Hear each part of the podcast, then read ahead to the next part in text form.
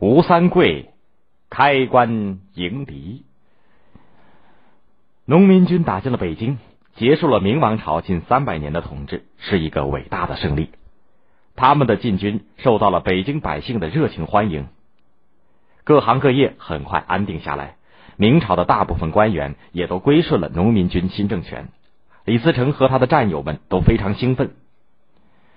农民军迅速建立起新的国家机构，国号大顺，任命了内阁、六部以及文武百官，派出大顺政权的文武官员到各地去建立地方政府、布置防务、征剿还在顽抗的明朝军队。但是，大顺军陶醉于已经取得的胜利，疏于新秩序的建设。李自成虽然感到距离北京不远的山海关还在驻守着明朝的一支大军，关外还有强大的清军是个威胁，但是他没有认识到局势的严重性、紧迫性。他忙于登基做皇帝，大臣们呢则忙于追缴明朝大臣外戚手中的财富。他们不分轻重，不加区别。对追缴对象，包括对象的家属，采用严刑逼供、残酷拷打的办法，这样很不利于安定已经归顺大顺的原来明朝官员的人心。甚至有的大顺将领抢占人家的家眷，占据豪华的住宅，过起了骄奢淫逸的生活。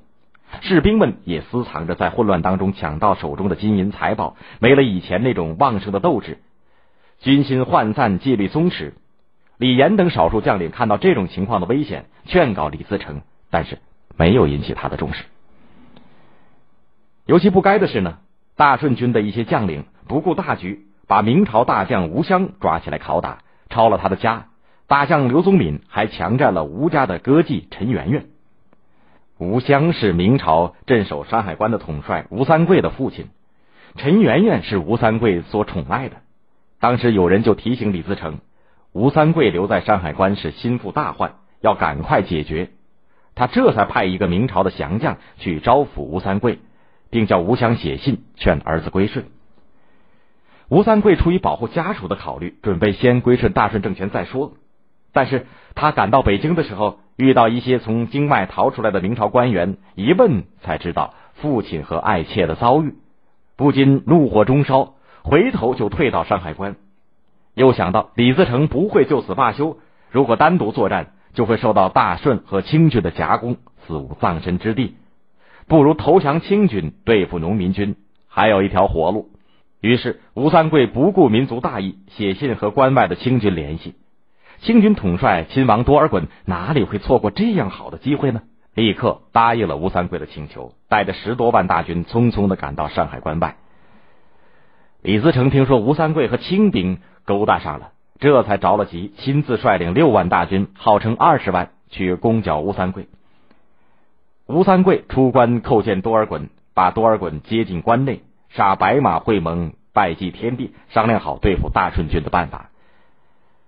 大顺军和吴三桂的叛军相遇，六万人马一字排开，长达数里，军容的确威武。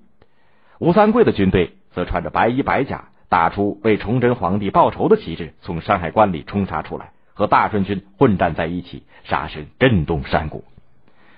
双方正杀得难解难分的时候，起了一阵大风，飞沙走石，对面看不清人影。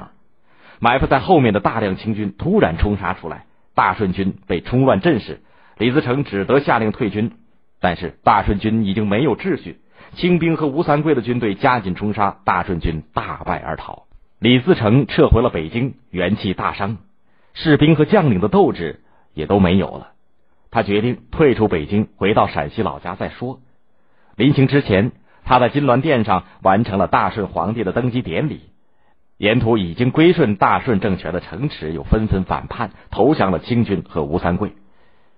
多尔衮在吴三桂的帮助下进了北京，从农民军手里抢夺了胜利果实。并于当年就把都城迁到了北京，开始了清王朝在全中国的统治。